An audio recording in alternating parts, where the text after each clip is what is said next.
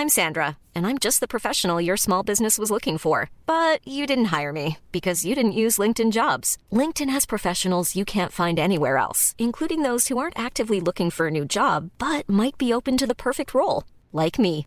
In a given month, over 70% of LinkedIn users don't visit other leading job sites. So if you're not looking on LinkedIn, you'll miss out on great candidates like Sandra. Start hiring professionals like a professional. Post your free job on linkedin.com/people today.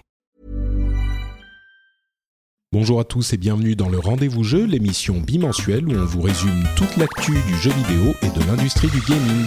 C'est parti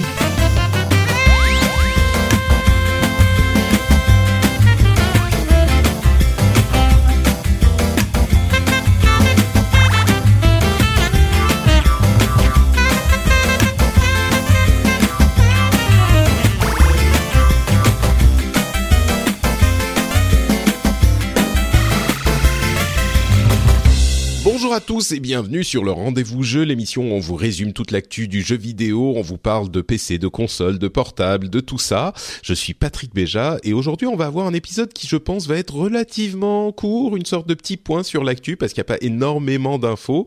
Euh, mais pour m'accompagner, j'ai le retour, euh, enfin un revenant de, je sais pas pourquoi je dis un revenant, euh, le retour de d'Exerve, Benoît Régnier qui nous revient après quelques mois d'absence. Comment tu vas? Eh ben, écoute, ça va très très bien, je te remercie. Euh, L'au-delà, c'est pas mal. Hein. Euh, moi, je conseille aux gens. euh, Tu vois, j'avais trouvé un petit Airbnb sympa là, pas très loin du troisième cercle. Et euh, franchement, euh, nickel. hein. Moi, Ouais. j'ai des photos. euh, nickel. Super sympa, très bien. Écoute, c'est bien. Non, Non, mais en mais fait, t'es parti, je- euh, je t'es parti loin de Paris, c'est ça? Et oui, oui, bah, j'ai, mais toi aussi d'ailleurs. Oui, un petit peu. Un peu plus violemment que moi d'ailleurs. Non, mais euh, je, je rigole parce que le, le dernier euh, rendez-vous jeu où j'étais venu, tu sais, on était avec euh, Fox Monsieur. Tout à Et fait. on avait eu une discussion passionnée sur la, la fin du jeu vidéo japonais, je sais pas quoi. Et là, 99% de ton de ton planning, c'est du jeu jap. Et puis 2017, ça va être un peu l'année euh, du retour. Donc, euh, C'est vrai, c'est vrai. On avait eu une, une c'est conversation animée, c'est vrai. Ouais. Bon, mais en tout bah, cas, ravi justement, d'être là. hein. Bah merci, merci de, de revenir. Euh, on a effectivement énormément de jeux japonais dont on va discuter, Euh, et puis aussi et surtout euh, la suite des informations sur la sur la Switch. Euh, J'ai un petit peu mis de l'eau dans mon vin par rapport à mes jugements. euh, un peu sévères sur l'annonce et le lancement de la Switch de, du dernier épisode. Euh, en, en fait, le, le, c'était un peu thérapeutique d'arriver à la conclusion que c'était un soft launch. En fin d'émission euh, de la dernière émission, on était arrivé à la conclusion que c'était vraiment un soft launch. Et puis là, il y a eu quelques points positifs en plus. Donc euh, les choses se, se s'améliorent un petit peu. On aura aussi d'autres news dont on va parler. Mais lançons-nous tout de suite avec ces histoires de, de Switch et de Nintendo en général. Et la première info qui est intéressante pour nous, particulièrement en Europe, c'est que euh, le capitalisme fait son office, la guerre des prix a euh, continué et finalement on se retrouve à des tarifs qui sont beaucoup plus proches de ce qu'on pouvait espérer, c'est-à-dire qu'on est descendu euh, à 299 euros pour la console euh, dans différentes boutiques, hein, chez Amazon, à la Fnac, chez Cdiscount, je crois que c'est Cdiscount qui a tiré les prix vraiment jusqu'à 299. Euh, on a une promo chez Amazon à 350 avec Zelda, à la Fnac on a des réductions si on prend des cartes d'abonnement, machin, ça devient des tarifs euh, intéressants. Il y a que Micromania qui fait de la résistance, il reste à 329, je sais pas s'ils vont pouvoir rester à 329 jusqu'à la sortie de la console. Euh, mais Oh, voilà, bah donc si, déjà euh. pour le prix, oui, tu crois? Ah bah les connaissants et pour y avoir travaillé euh, des années, euh, ils vont pas bouger, ils vont ils vont se cacher en fait derrière leur politique de rachat. Euh, comme d'habitude, pour euh, faire en fait des, des boosts au prix de reprise des jeux et des consoles. Ils ont déjà annoncé en fait que tu pouvais avoir ta console pour 129 balles si tu revendais ta PS4 euh, que tu as acheté il y a deux mois. Euh, puisque c'est le modèle Slim, mais euh, mais en général, GameStop et Micromania ils fonctionnent comme ça. Mhm. Oui, ce qui peut d'ailleurs euh, être une euh, une option intéressante aussi pour certains. euh, c'est si vous voulez revendre votre Wii U et votre 3DS, puisque la Switch va remplacer les deux, vous pouvez l'avoir à un prix intéressant, j'imagine. Ah non, euh, non non, la 3DS pour l'instant elle est euh, elle est tout sauf enterrée. Hein. Non, non, bien sûr, mais euh, je veux dire, dans le principe, tu peux jouer en, en transportable avec la Switch aussi, donc peut-être que tu peux dire j'ai plus besoin de ma 3DS. Euh, ça, Ouais. ça serait une grave erreur, évidemment, mais euh, mais c'est possible. Mais mais oui, effectivement, je, le, le fait de, de revendre une console euh, peut amener la, la Switch à un tarif intéressant si vous n'en avez plus trop l'utilité. Bon, voilà, c'est c'est en tout cas. Euh, pour moi, c'est vrai que c'est symbolique de passer de 329 à 299. C'est une question euh, de quelques dizaines d'euros. Ça compte un petit peu, mais c'est surtout symbolique. Euh, d'une manière générale, euh, toi, parce que c'est sûr que la Switch c'est euh, le sujet du moment, tout le monde donne son avis euh, sur sur l'intérêt ou la durée de vie, enfin la durée de vie, pardon, l'intérêt de la console et puis la l'attractivité commerciale de la console au lancement. toi, Benoît, t'as une une opinion sur sur la chose? Ah bah oui, oui, bien sûr. Euh, comme, un peu tout le monde, euh, c'est vrai qu'alors je suis pas, je suis pas particulièrement sévère dans la mesure où euh, ça me, comme ça me désintéresse pas mal, hein, euh, je m'en fous un peu en fait. Donc je suis pas aussi virulent que ce que je peux l'être sur d'autres sujets. Mais euh, moi par contre, je suis juste en fait, j'avais fait une petite vidéo là-dessus, euh, très déçu du manque d'ambition de Nintendo en fait. toi qui es un utilisateur Apple convaincu depuis des années, t'as dû trouver ça ouf qu'on te parle de online payant, mais que ça marche via une app, que tu puisses pas conserver tes produits des maths que t'avais acheté sur le store alors que c'est le même compte. alors ça c'est pas confirmé encore. Hein. Ouais, c'est pas encore confirmé mais, oui, c'est vrai. Mais tu vois ce que je veux dire, c'est euh, du coup, euh, j'avais trouvé un truc en fait assez étrange avec la présentation. C'est qu'ils ont fait exactement l'inverse de ce qu'ils avaient fait avec la Wii U, c'est-à-dire que là, ils nous ont bien présenté le matériel. Au niveau hardware, on sait ce que c'est, il y a aucun souci. Par contre, comme on n'est plus à une époque où le hardware c'est si important que ça euh, dans, dans une console de jeu, que c'est plutôt les services, ils ont absolument pas abordé tous ces sujets-là. Et du coup, bah, tu vois, euh, quid d'une utilisation vite fait tablette euh, Pourquoi ils ont pas pensé Ils ont un USB-C qui est quand même un port ultra récent euh, pour Nintendo, c'est surprenant. Ils ont même pas pensé à mettre la possibilité de mettre une carte 4G éventuellement ou un truc comme ça. Tu vois, c'est pour moi, c'est euh, ça reste un mystère euh, cette Switch. Et, euh, je vais pas l'acheter, euh, comme je pense pas mal de gens. je m'en fous un peu, mais mais je suis content par contre effectivement de voir qu'au niveau des prix, ils essayent de retrouver une espèce de rationalité parce que tu te dis qu'à 400 balles t'avais la console et le jeu, mais si tu voulais jouer à deux avec l'espèce de saloperie la One to Switch, il fallait que tu dépenses 450 ou 460 balles. Enfin, je veux dire, tu rajoutais 200 euros et t'avais un Oculus Rift, quoi. C'est, ça devient, ça devient un peu fou. Mais euh, écoute, j'ai vu une vidéo pas plus tard que ce matin euh, où on voyait l'écran tactile de la console être utilisé, ce qui est la première fois qu'on le voit, il me semble, euh, et qu'il a l'air d'être multitouch en plus, donc ça serait pour le coup une vraie révolution chez Nintendo, parce que ça serait leur premier écran avec plus de un doigt. Ils te mettent plus d'un doigt, c'est vrai. Euh, ça c'est clair qu'ils font plus semblant. Mais non, par contre, pour, sur le One to Switch, tu peux jouer avec les deux les deux petits Joy-Con, donc t'as pas besoin d'acheter une manette en plus. Ça reste. Euh, oui, non, non, c'est vrai que c'était pas One to Switch auquel je pensais, c'était le, le Arms. Arms, ouais, le, faux jeu de boxe là. Non, mais bon, c'est vrai que c'est des jeux, tu te dis, euh, ça aurait pu être offert avec la console euh, si on était encore à l'époque de la Wii, quoi. Enfin, pourquoi c'est pas comme Wii Sport? Je, Moi, j'ai jamais compris. Donc même réaction qu'un petit peu tout le monde, effectivement. Je crois que sur la communication, effectivement, ils se sont euh concentrés sur le fait d'avoir une communication claire avec la machine. On en avait parlé. Euh, et je pense que le fait de mettre en avant l'aspect tablette d'une éventuelle tablette, enfin tu vois, de dire on peut faire Netflix machin, on peut aussi euh, avoir des jeux Android parce que euh, l'architecture est un dérivé d'Android possiblement, ce sont les rumeurs qui courent en tout cas. Ça aurait été, ça c'est des trucs qui peuvent peut-être euh, arriver après, mais c'est vrai que ça a été évoqué à différents endroits. Par contre, un truc, une autre bonne nouvelle qu'on a eue, c'est la confirmation du fait qu'on aura plusieurs comptes possible sur la console et que on pourra en changeant de compte euh, avoir des comptes d'une autre euh, localité, c'est-à-dire qu'on pourra avoir un compte euh, japonais, américain ou européen il est tout à fait possible. Alors oui, c'est un petit peu pénible. Il faut changer de compte pour se connecter au store de l'autre région. C'est comme sur euh, PlayStation, euh, j'imagine sur Xbox. Donc on n'a pas un seul compte qui se connecte à tous les stores, mais ça c'est, je pense que euh, c'est ça, ça n'était pas vraiment ce qu'on attendait de toute façon. C'était pas raisonnable comme fonctionnement.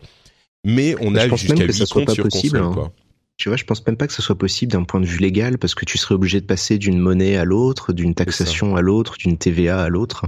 Et puis d'une adresse à l'autre, d'une machin. En plus, parce que tu es obligé de justifier ton. Enfin, tu vois, je trouve ça rigolo qu'ils communiquent là-dessus parce que sur PlayStation ou Xbox, pour obtenir un compte euh, typiquement japonais, parce que c'est souvent là que tu as envie d'aller quand tu es occidental, il faut que tu donnes une fausse adresse. Donc je pense qu'on doit être des millions de gens habités au, au cœur de, tu vois, de Nintendo à Kyoto ou j'en sais rien. Enfin, moi, je sais que tous mes comptes j'habite dans Nintendo. Voilà. je pense que c'est un petit pied à terre que j'ai là-bas. Euh, je, te, je, te, montrerai un jour.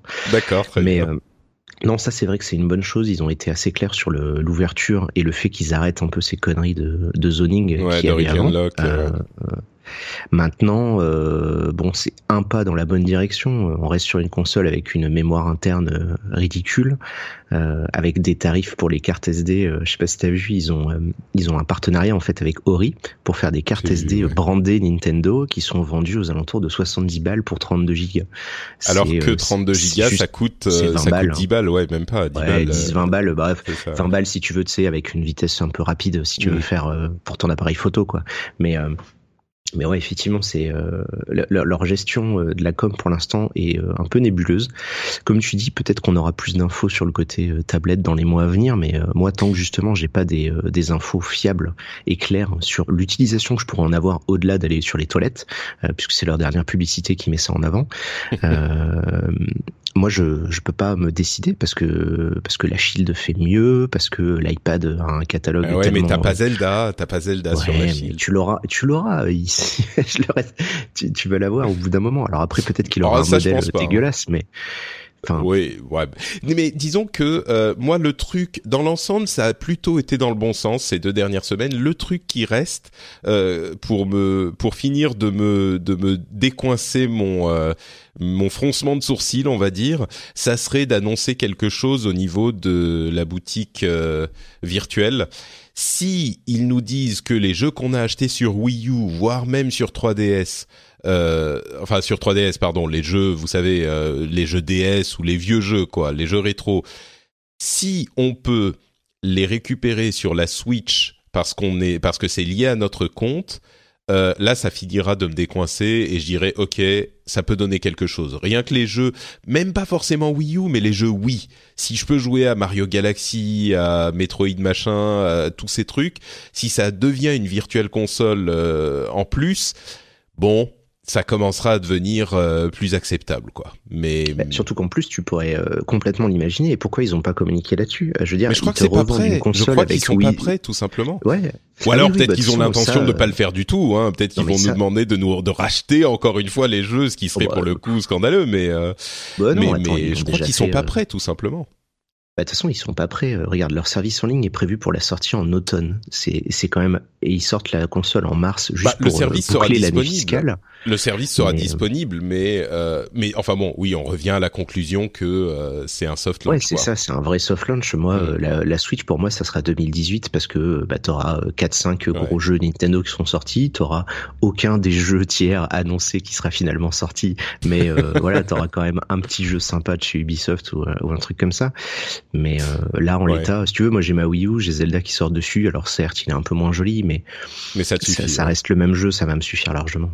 Bah justement, à propos de Zelda, on a la confirmation euh, que la, le doublage sera effectif en Europe, donc on aura le doublage français.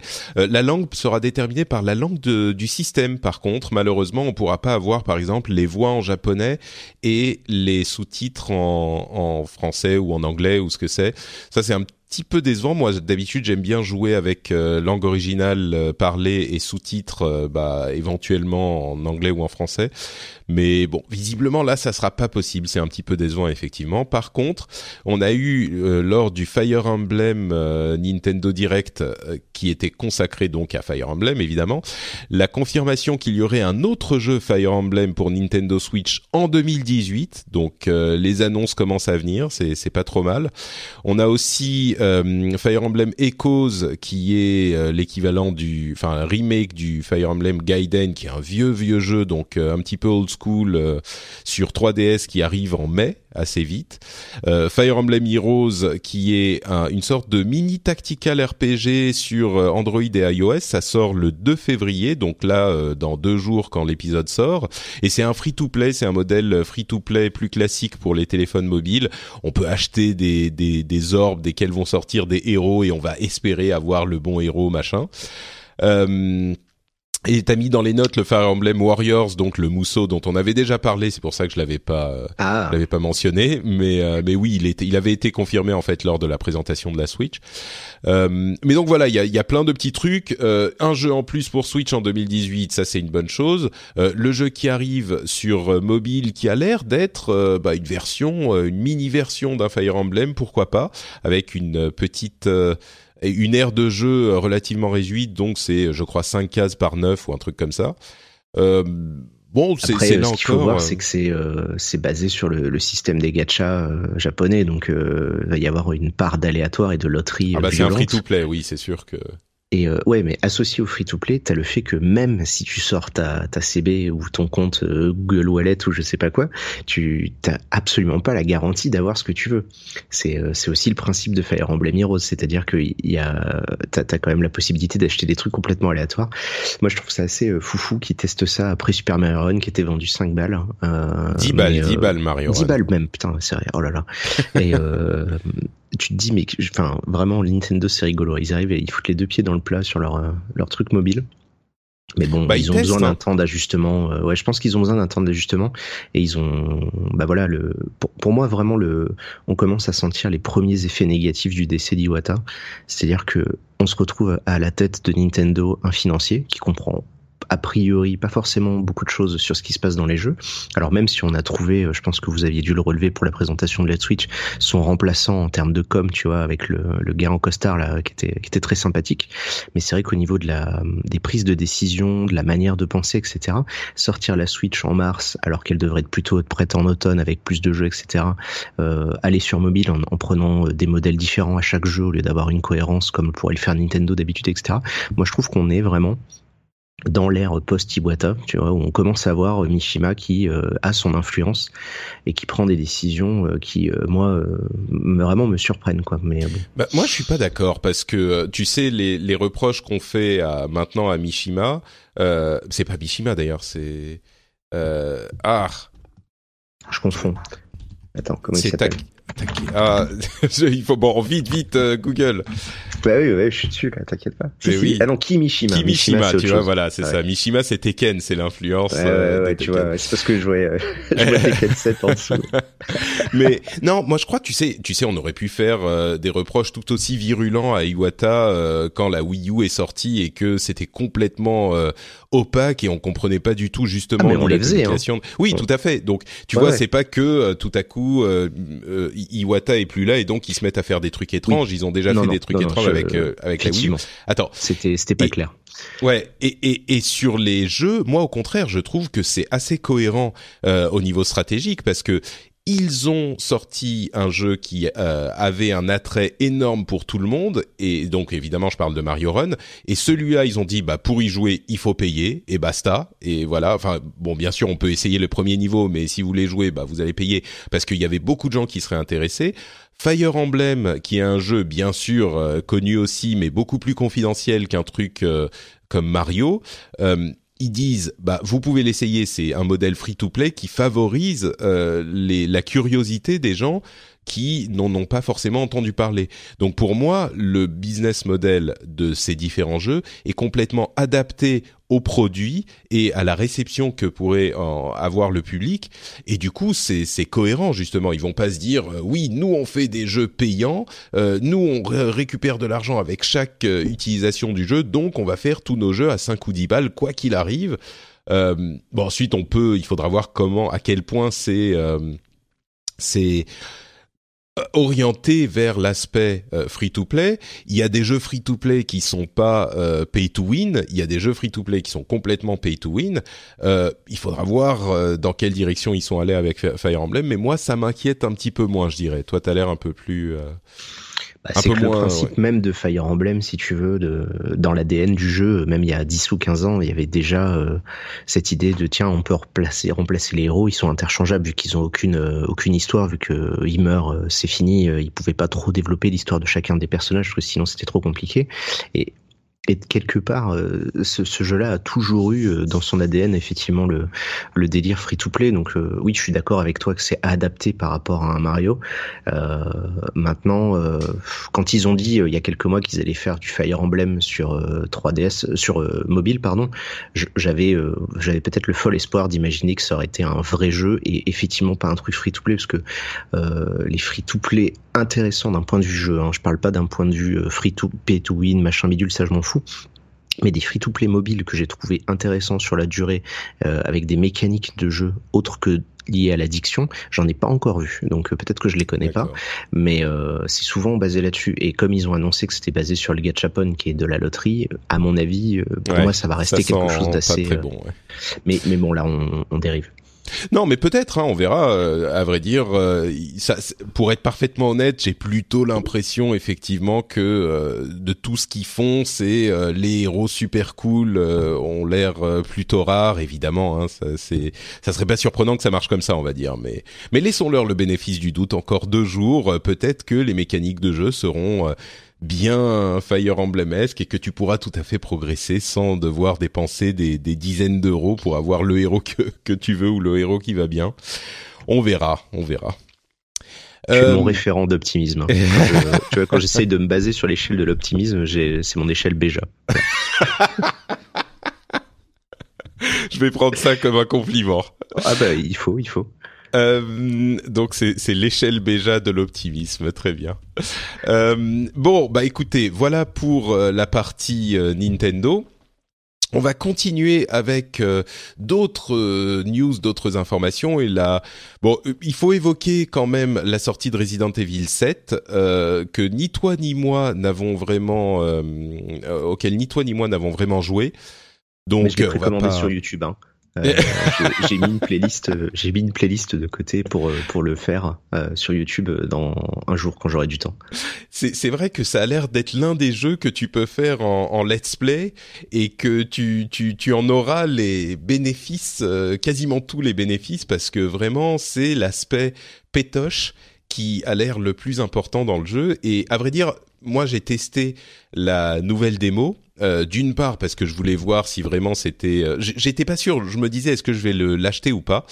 Puis je me suis dit bon, quand même, euh, moi je suis une, une, grosse trouillarde quand même, un gros trouillard, et le, le fait de jouer à un jeu comme ça où le but est de te foutre la. J'avais pas fini la démo de Pity par exemple. Vous vous souvenez? Moi j'avais pas pu aller au bout. Et c'était c'était c'était vraiment bien euh, la démo. Hein. Ça bah, c'est vrai que ça donnait envie. Hein. C'est ça. Et, mais mais moi j'étais c'était tellement bien foutu que euh, j'avais pas j'avais pas pu aller au bout. Et là c'est un petit peu la même ambiance. Et en plus je voulais tester la version euh, VR.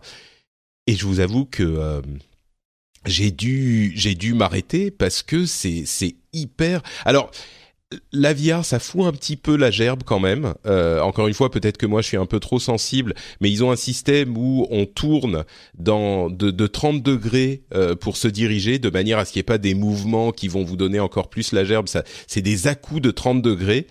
Euh, peut-être qu'on s'y habitue. Moi, j'avais quand même euh, un petit peu la nausée. Pas, c'était pas, ça m'a pas obligé à arrêter de jouer, mais j'avais quand même un petit peu la nausée au bout de quelques minutes. Donc c'est c'est pas super bon signe. Euh, mais par contre, le jeu, l'ambiance euh, est effectivement à 100%. Enfin, c'est la, la, les chocottes directes quoi. Moi, j'étais, j'étais tout de suite affecté et je suis pas certain d'avoir envie de jouer. Peut-être que c'est des trucs que j'appréciais à l'époque quand j'étais beaucoup plus jeune. Je sais pas si c'est une question d'âge, j'en ai aucune idée. Mais aujourd'hui, euh, j'ai un truc qui me fait juste flipper du début à la fin, euh, que ce soit en film ou en jeu, ça me fait beaucoup moins envie. Donc, euh, je sais pas si t'es dans ce cas aussi, mais euh, moi je suis, je suis moins client. Bah, quoi. Bah, je suis pas client, mais pour d'autres raisons, dans la mesure où alors il y, a deux choses. Il y a euh, à titre perso euh, les, les, jeux comme ça, les amnésiales et tout ça, ça me fait pas peur parce que du coup c'est des jumpscares, donc c'est des mécaniques de de hors champ, de un bruit que t'as entendu, tu vas falloir te retourner et puis tu vas regarder dans ton truc et là oh là là un monstre. Et euh... ah c'était enfin oui il y a, y a un petit peu de ça bien sûr, mais, mais, l'ambiance enfin dans la maison. Gêné je vais être plus gêné par des, euh, par effectivement par certaines atmosphères, des trucs glauques, etc. Mais pas au point d'avoir peur dans un jeu vidéo parce que je reste en contrôle. Tu vois, je peux mm. toujours faire pause, je peux toujours faire un truc. Donc ça, euh, c'est vrai que moi, en général, je suis de marbre sur ces jeux-là. Donc, euh, en tant que youtubeur euh, qui crie pas devant un truc comme Resident Evil, j'ai complètement raté ma carrière, tu vois. Mais le fait est que par contre, RE7, c'est un, c'est à la fois la le meilleur exemple de ce qu'on peut faire avec la VR et aussi le pire exemple parce qu'on pourra jamais faire beaucoup plus tant qu'on n'aura pas réglé des problèmes liés au déplacement, comme tu l'as dit, liés euh, à la cinétose, etc. C'est-à-dire que regarder Resident Evil 7, c'est bien, oui, c'est effectivement le premier triple A en VR qui fonctionne. C'est probablement le dernier avant des années euh, qui sera intéressant, quoi. Parce que euh, moi, je suis beaucoup très, très, très dubitatif sur la sur la VR et sur son intérêt à, à moyen terme dans le jeu vidéo. Et c'est vrai que RE7, je me dis bon bah voilà, on a un truc sur rail à la première personne qui fait peur. Youpi. Ouais. Bah écoute, euh, ça, peut être bien quand même. Euh, t'es t'es t'es pas t'as pas l'air convaincu par le truc, mais euh, ça peut être un bon jeu dans son style. Et en l'occurrence, ah les reviews sont plutôt bonnes quoi. C'est un bon jeu d'horreur en VR quoi. Ouais. Ça, ça j'en suis convaincu, mais ce que je voulais dire, c'était plus que ça me euh, la VR pour les jeux vidéo, j'y crois pas. Euh, moi, je suis, je vois trop les limites du truc et j'arrive pas encore à me, sortir de ça. Et j'attends en gros que l'industrie me donne tort. Mais euh, là, du coup, ils me font que confirmer que bah, pour que Resident Evil puisse fonctionner en VR, il faut l'adapter à la première personne.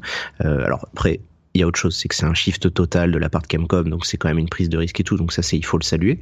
Mais euh, en gros, en dehors des rail shooters, des jeux qui font peur et des simulateurs euh, d'avions, de voitures, de whatever où t'es assis, moi j'attends toujours qu'on me montre ce qu'on peut faire avec la VR pour de vrai, euh, autre que ces trucs-là qui sont évidemment euh, trop obvious si tu veux pour. Enfin bon, voilà. non, non, mais, je, non, mais je suis d'accord, je suis d'accord. On a quand même encore après, on va dire, là on arrive la première année de disponibilité commerciale de la VR, on a encore des des jeux et des expériences qui nous sont proposés qui sont la première approche, c'est-à-dire qu'on se dit euh, qu'est-ce qu'on peut faire dans la VR Voilà, il y a ça, ça et ça. C'est les trucs les plus évidents possibles.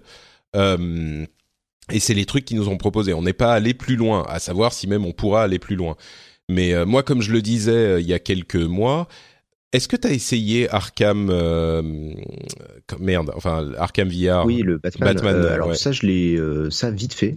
j'avais eu l'occasion de me retrouver dans un, truc de présentation où où effectivement j'ai pu tester ça cinq minutes et effectivement ça c'était pas inintéressant. Mm. ça fonctionnait même plutôt bien, mais tu restais dans un espace confiné. Enfin bah, je crois que ça, ça va être. On est toujours dans les mêmes limites. Hein. C'est sûr, c'est sûr. Mais mais moi, c'était vraiment Arkham, euh, enfin Batman VR, Arkham VR qui m'avait euh, et surtout quand tu vas au bout. Euh, il y a des utilisations de la VR. je te recommanderais, si t'as l'occasion, c'est pas long, hein, c'est peut-être quoi, une heure, deux heures de, de jeu. Je te recommanderais de le faire parce que ça change pas les principes de base de la VR. Je vais pas trop en dire. Hein, C'était toujours bah, dans un endroit et puis voilà mais ça les utilise de manière assez euh, assez habile, assez intelligente.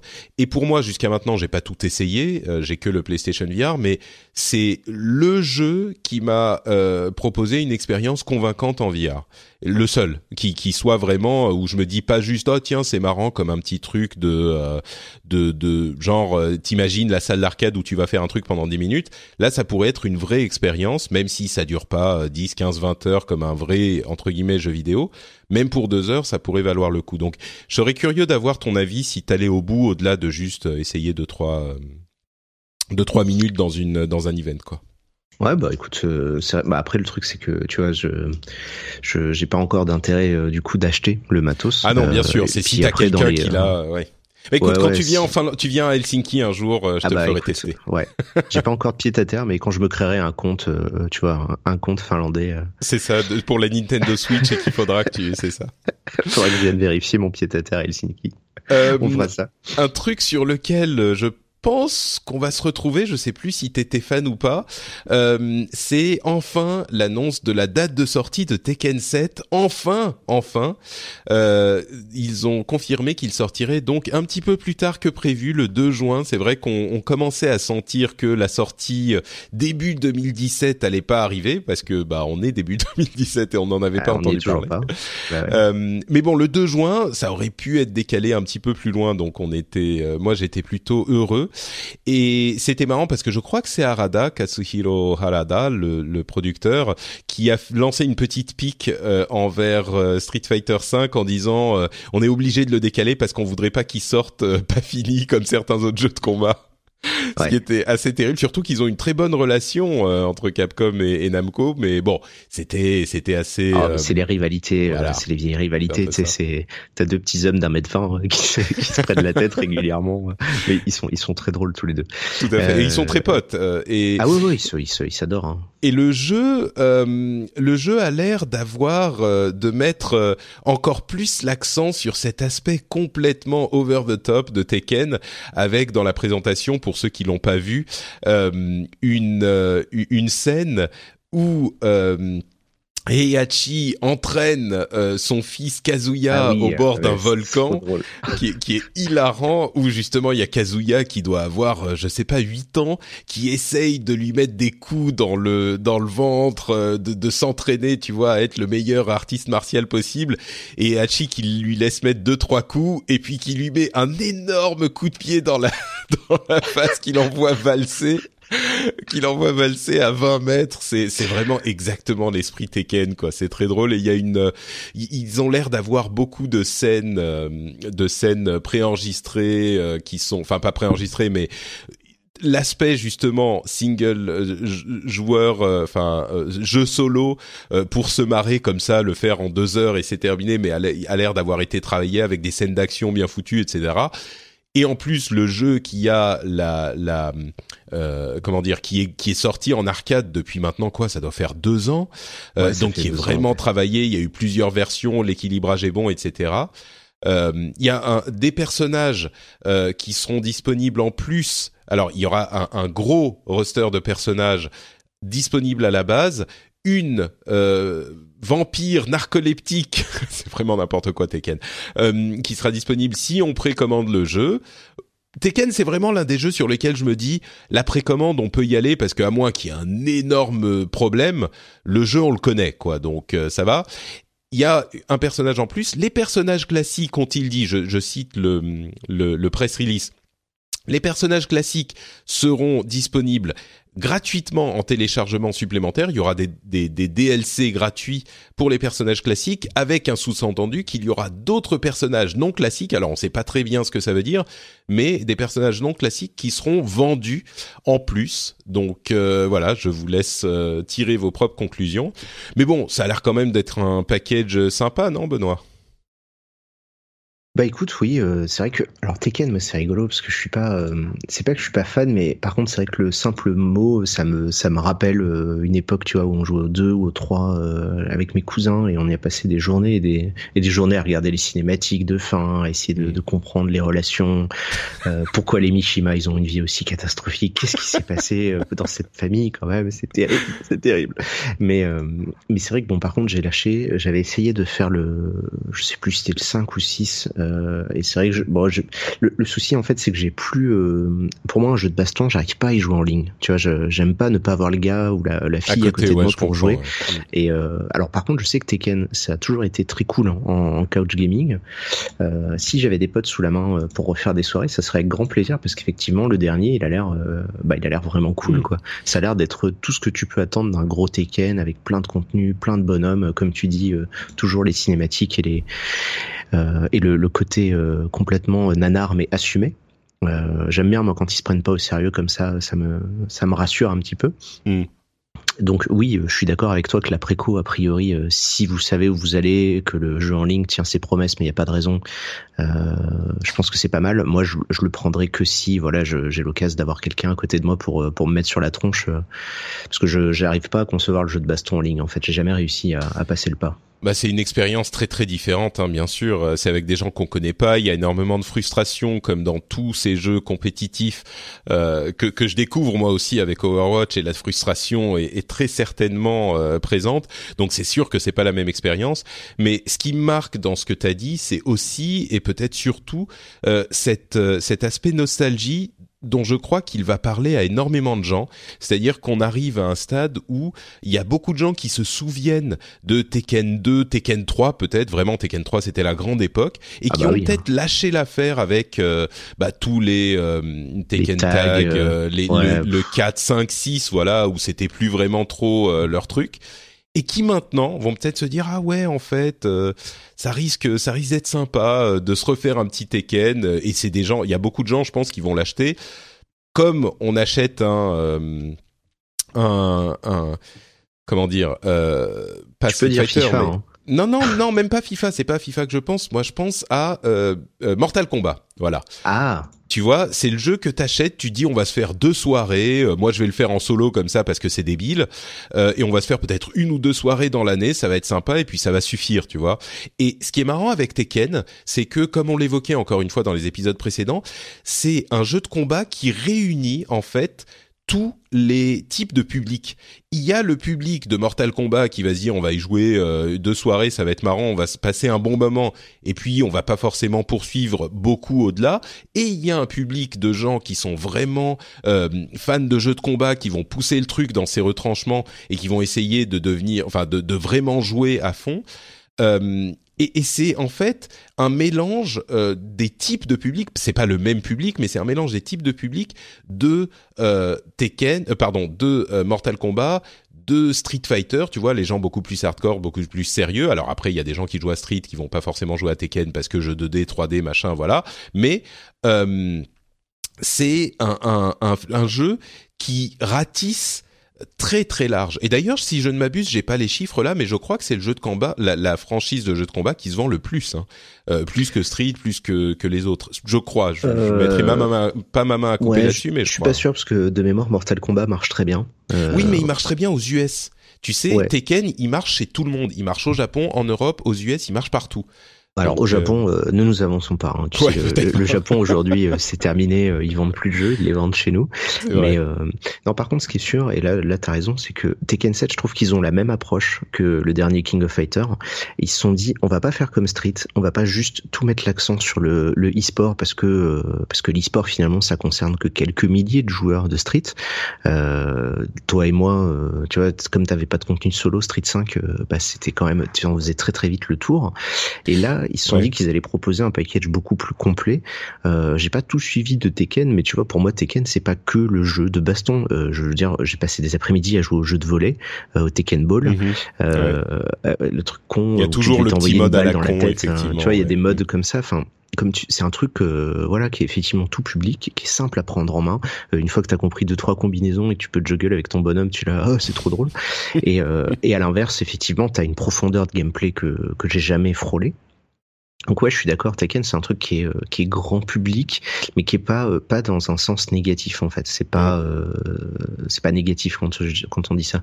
et, je pense qu'ils ont raison de vouloir proposer du contenu qui est pas uniquement ciblé vers un type de public parce que c'était l'erreur de Street 5 et ils le payent encore aujourd'hui quoi. Ouais, c'est sûr.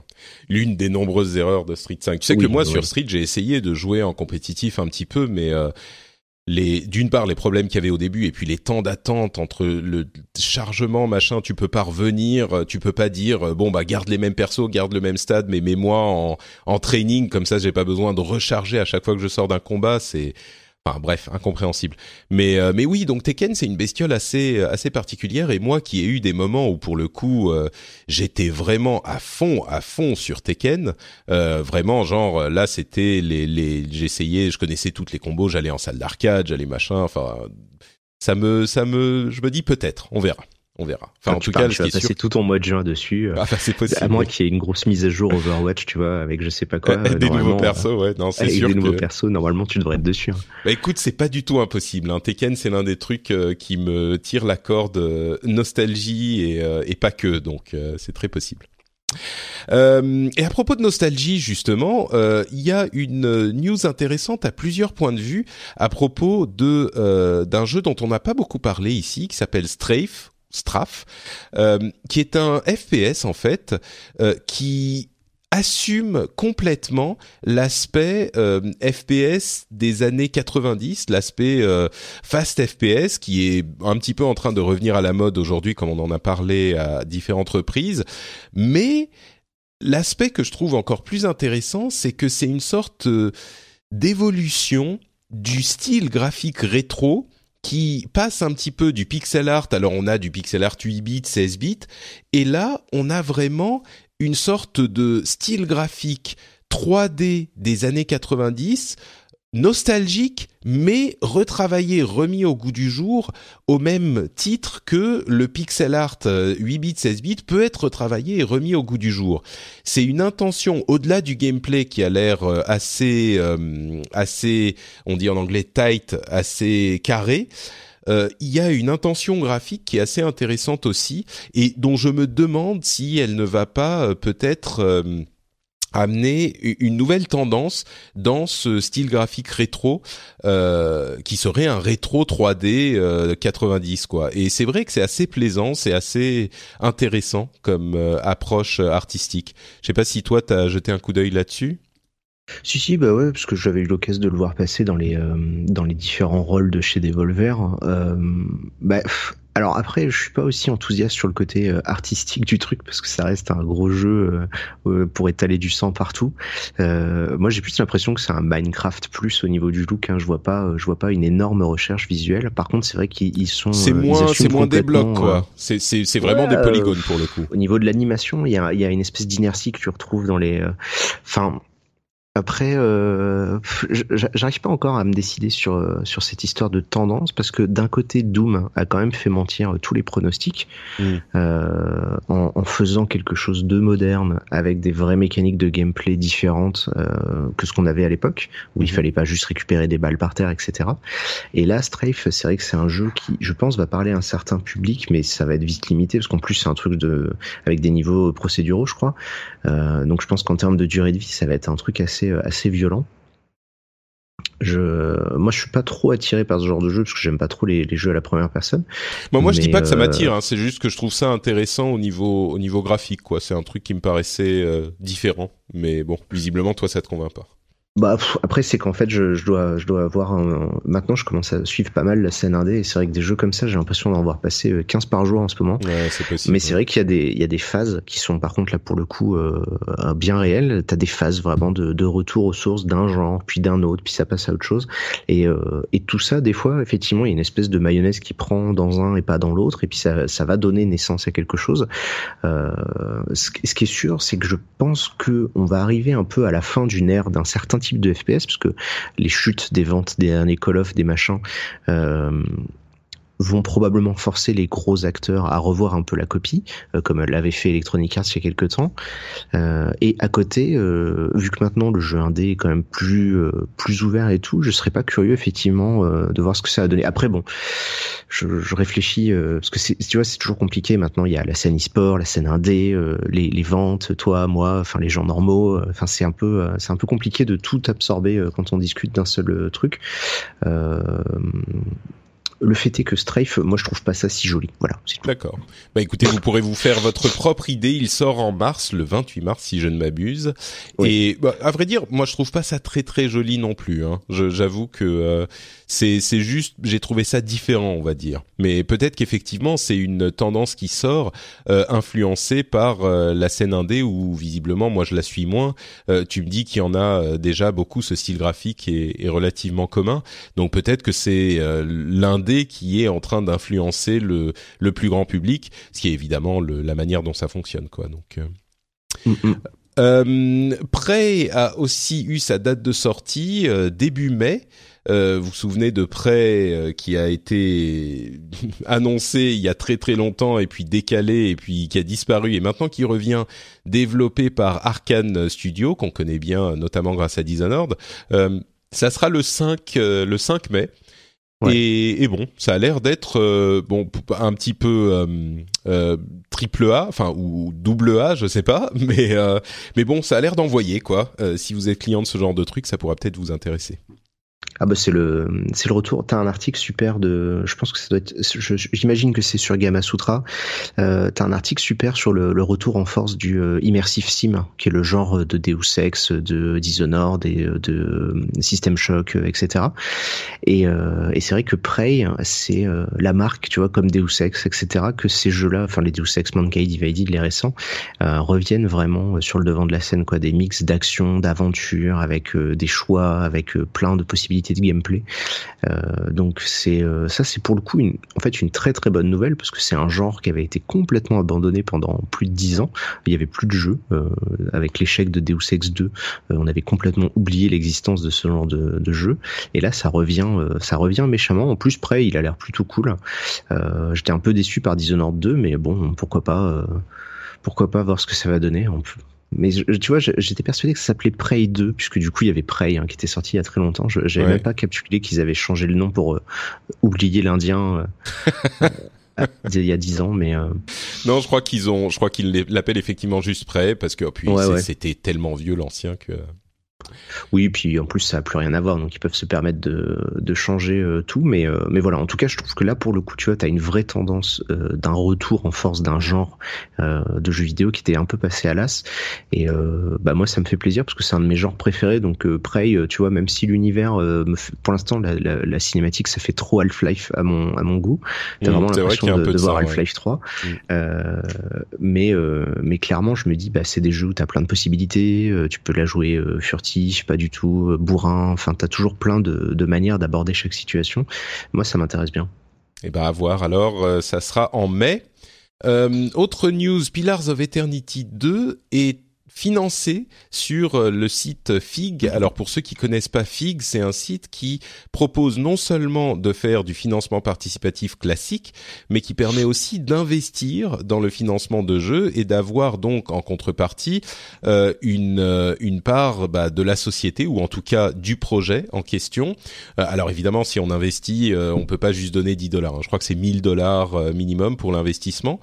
Mais euh, Pillars of Eternity, qui était quand même, je pense, une bonne surprise, qui a, euh, qui est dans, dans la tendance. Euh, bah, il y en a pas mal, hein, des, des sortes de Baldur's Gate, euh, des Divinity Original Sin, etc. Et, et, donc Pillars of Eternity 2 est maintenant financé. Il a les stretch goals. Il avait besoin d'un million cent mille dollars. Et là, on y a un million six cent mille déjà. Et on a encore 25 jours qui restent. Donc bon, le jeu est financé.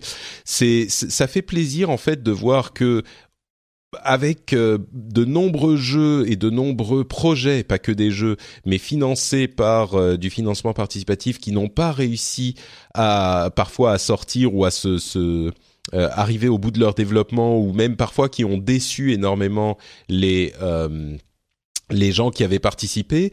On a aussi une série de jeux qui finalement euh, réussit à s'en sortir et réussit à financer des suites parce qu'ils ont trouvé leur public et que le produit était satisfaisant. Et très certainement, Pillars of Eternity euh, fait partie du, enfin le 2 est, est, euh, plébiscité par sa communauté, quoi.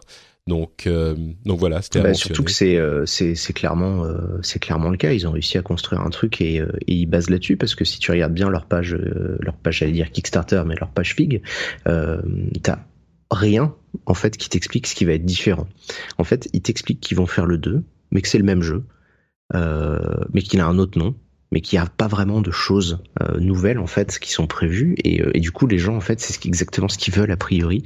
Euh, donc c'est pour ça je pense aussi que ça marche aussi bien parce que c'est assez rigolo de voir que euh, ce, qui, ce qui rajoute même dans les stretch goals c'est pas des trucs complètement foufou ou complètement innovants. Mais par contre c'est vrai que bah, ça fait partie de ces rares jeux qui ont réussi sur le financement participatif et qui vont continuer. Donc tant mieux moi j'aime pas personnellement. C'est vrai que j'ai pas j'ai pas réussi à rentrer dedans. Je suis plus de l'école Divinity Original justement. Euh... Bah c'est un petit peu le même, euh, la même, euh, enfin c'est le même genre de jeu quoi. Bon c'est pas exactement. Ah, alors je sais, je sais, mais mais ce que je veux dire c'est que Divinity aussi ils se sont ils se sont financés, ils ont hyper. When you're ready to pop the question, the last thing you want to do is second guess the ring. At BlueNile.com, you can design a one-of-a-kind ring with the ease and convenience of shopping online. Choose your diamond and setting. When you find the one, you'll get it delivered right to your door. Go to BlueNile.com and use promo code LISTEN to get $50 off your purchase of $500 or more. That's code LISTEN at BlueNile.com for $50 off your purchase. BlueNile.com code LISTEN. Hey, I'm Ryan Reynolds. At Mint Mobile, we like to do the opposite of what Big Wireless does. They charge you a lot, we charge you a little. So naturally, when they announced they'd be raising their prices due to inflation, we decided to deflate our prices due to not hating you. That's right. We're cutting the price of Mint Unlimited from $30 a month to just $15 a month. Give it a try at mintmobile.com slash switch. $45 upfront for three months plus taxes and fees. Promo for new customers for limited time. Unlimited more than 40 gigabytes per month. Slows. Full terms at mintmobile.com. Bien réussi. Enfin, c'est des, des, des, succès énormes, quoi. Et il y en a ah un bah autre, je le... sais plus. Euh... Bah, il y a Wasteland, parce qu'il y a mhm. Wasteland 3 qui avait été financé sur Fig euh, l'an dernier, et eux, c'était fou parce qu'ils demandaient quasiment presque 3 millions. Euh, de mémoire, c'était euh, c'était un des un des plus gros euh, mhm. euh objectifs annoncés à part les trucs genre Shenmue ou des trucs comme ça, tu vois. Mais donc il y a Wasteland qui était sorti comme ça et qui est d'ailleurs sur Fig, hein, puisque bah tu sais Fig c'est les anciens de Exile, donc Brian Fargo, il y a Tim Schafer, enfin c'est tous les tous ces gars-là américains qui ont monté la, la plateforme. Et ouais, ouais, il y en a plusieurs euh, qui ont bien fonctionné, mais non, mais Pillars of Eternity, c'est le pendant. Euh, on se prend au sérieux du, du RPG, euh, du CRPG comme on dit. Et c'est vrai que Divinity, c'est plus, euh, c'est plus drôle. Et moi, je préfère, euh, je préfère le côté humour. D'accord. Bah écoute, en tout cas, euh, si vous êtes cas, financé, de, voilà, c'est financé, c'est quand même des bons produits, donc vous pouvez y aller. Un autre truc qui là pour le coup je pense va pas trop te plaire mais qui moi euh, me fait lever un sourcil euh, et, et, mon amour pour euh, Marvel et l'univers cinématique de Marvel euh, se, se tout titillé on va dire c'est l'annonce d'un partenariat entre Square Enix et Marvel pour The Avengers Project qui est un projet donc où euh, il y aurait visiblement, alors on n'en sait pas énormément, mais ça serait une série de jeux autour de l'équipe des Avengers, euh, des Avengers visiblement, ça serait plutôt ceux qu'on connaît dans les films, mais euh, on ne sait pas si ça sera tiré des films ou des euh, comics, mais en tout cas, euh, visiblement, il s'est passé un gros truc pas très bien. Et il faut réassembler les Avengers. À vrai dire, le prétexte importe peu. Et c'est pas pour tout de suite parce qu'on aura, on aura la la suite euh, des annonces en 2018 uniquement, donc c'est vraiment une pré-pré-annonce. Mais là où ça me m'intéresse un petit peu, c'est le fait que euh, Marvel avait annoncé il y a quelques mois de ça qu'ils arrêtaient de euh, faire des jeux de qualité médiocre. On a vu énormément de petits jeux sur mobile, euh, de jeux, enfin dont on savait pas vraiment d'où ils sortaient, et ils allaient travailler avec des, des vrais développeurs pour faire des jeux de qualité. Alors on l'a vu. choisi Square Enix. c'est bon, je, je, te laisse la paternité de cette citation, mais c'est vrai qu'on a vu notamment euh, bah, un retour vers des, trucs que les gens attendaient avec euh, Marvel versus Capcom, hein, il y a quelques mois de ça, et euh, et là, donc, un partenariat avec Square Enix. Alors, c'est euh, Crystal Dynamics hein, qui vont euh, qui vont travailler dessus. Enfin, Crystal Dynamics et Eidos Montréal. Donc voilà. Donc c'est Tomb Raider, tu vois. C'est ça. Donc euh, bon, c'est pas Square Enix Japon, c'est Square Enix Occident. Donc peut-être que ça ça trouvera un petit peu plus grâce aux yeux de Benoît. Mais mais donc voilà, il va y avoir une série de jeux moi, je suis euh, évidemment intrigué. On va attendre d'en savoir plus avant de, de d'émettre un quelconque jugement, mais en tout cas, euh, je préfère voir ça plutôt que euh, je ne sais quel Gamebox digital qui va développer un jeu sur mobile qui sera en free-to-play avec 78 personnages qui ne servent euh, à rien autant les uns que les autres. Bon, en même temps, il y a quelques jeux qui plaisent pas mal sur mobile. Je suis méchant des jeux Marvel, mais c'est pas ma tasse de thé, quoi. Donc euh, non, mais par contre, c'est vrai que c'est une bonne, euh, c'est une bonne chose. Euh, c'est pas surprenant finalement le rachat, enfin le rachat, le rapprochement avec Square Enix, puisque bah, Disney, ça fait un bout de temps qu'ils bossaient avec eux. Euh, pour le troll, ça, ça pourrait être drôle de voir que Kingdom Hearts 3 soit encore retardé d'un ou deux ans pour essayer d'intégrer des univers Marvel en plus des univers Disney.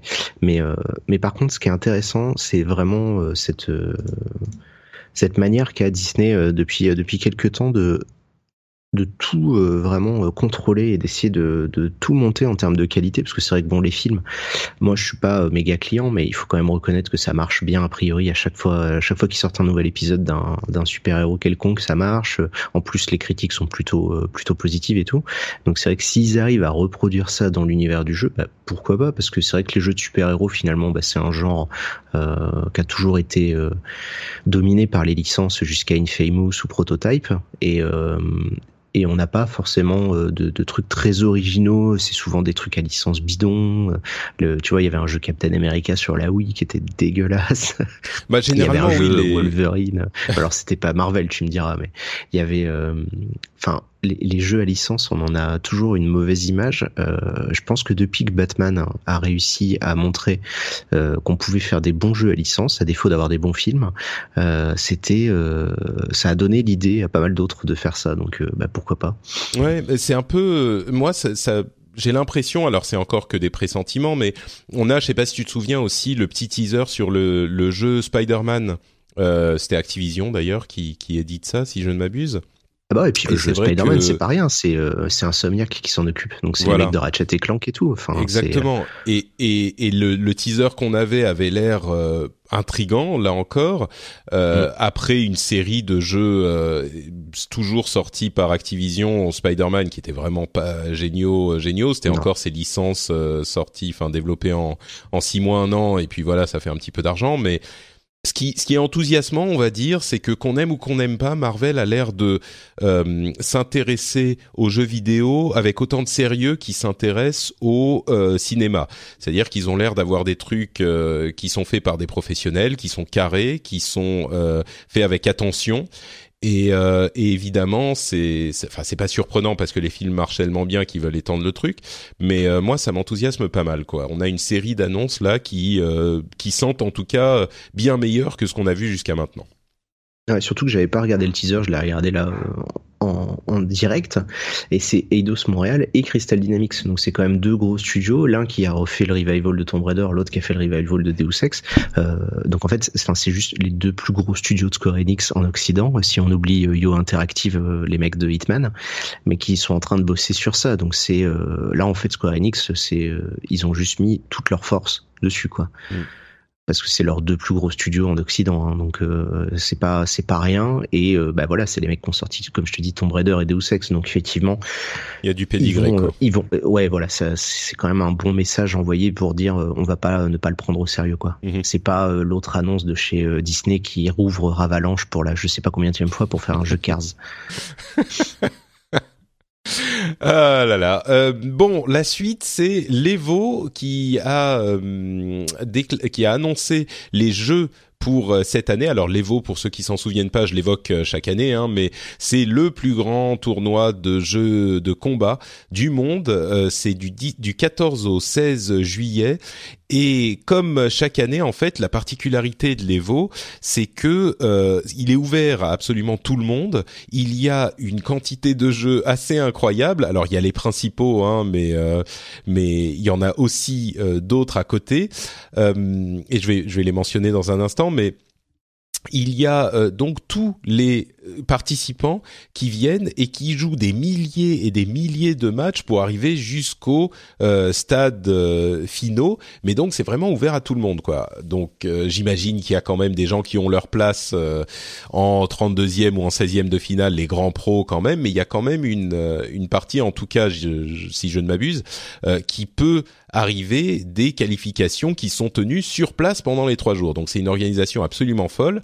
Et les jeux pour cette année, les jeux principaux, c'est évidemment Street Fighter V, Tekken 7, Super Smash, Bros Wii U et Super Smash Bros Melee euh, qui est encore de la partie, euh, King of Fighters 14 et Injustice 2 qui euh, lui n'est pas encore sorti mais qui sera disponible à ce moment. Alors il y en a d'autres. Hein, euh, il y a des, des, des jeux comme, euh, enfin les jeux japonais comme Guilty Gear, BlazBlue, etc. voilà, juste pour signaler que l'Evo continue son bonhomme de chemin et c'est plutôt, c'est là aussi, j'utilise beaucoup le mot enthousiasmant, mais c'est plutôt enthousiasmant de, de voir qu'ils continuent et qu'ils ont bah, tous les jeux de combat qu'on qu'on apprécie quoi. Ouais, alors du coup, c'est le, c'est le moment où je pète l'ambiance en disant que, enfin, oui, c'est organisé à Las Vegas, certes, euh, rien ne dit que d'ici le mois de juin, ça soit pas organisé dans un autre pays. Hein. Alors effectivement, euh, c'est un truc qu'on peut pas ne pas évoquer, puisque, et en particulier en fait pour euh, l'Evo, c'est des, les jeux de combat attirent des gens d'à peu près partout.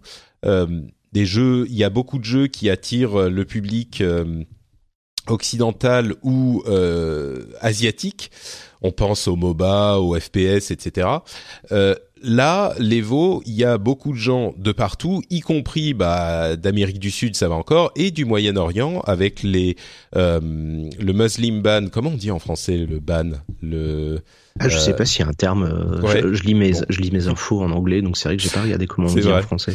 Euh, Donc l'interdiction de d'entrer aux États-Unis pour des personnes venant de sept pays euh, euh à majorité musulmane euh, qui pose énormément de problèmes et sans partir dans la politique uniquement, vous savez que j'ai une émission politique qui s'appelle The Phileas Club, je vous, encourage à aller l'écouter si ce genre de choses euh, vous intéresse.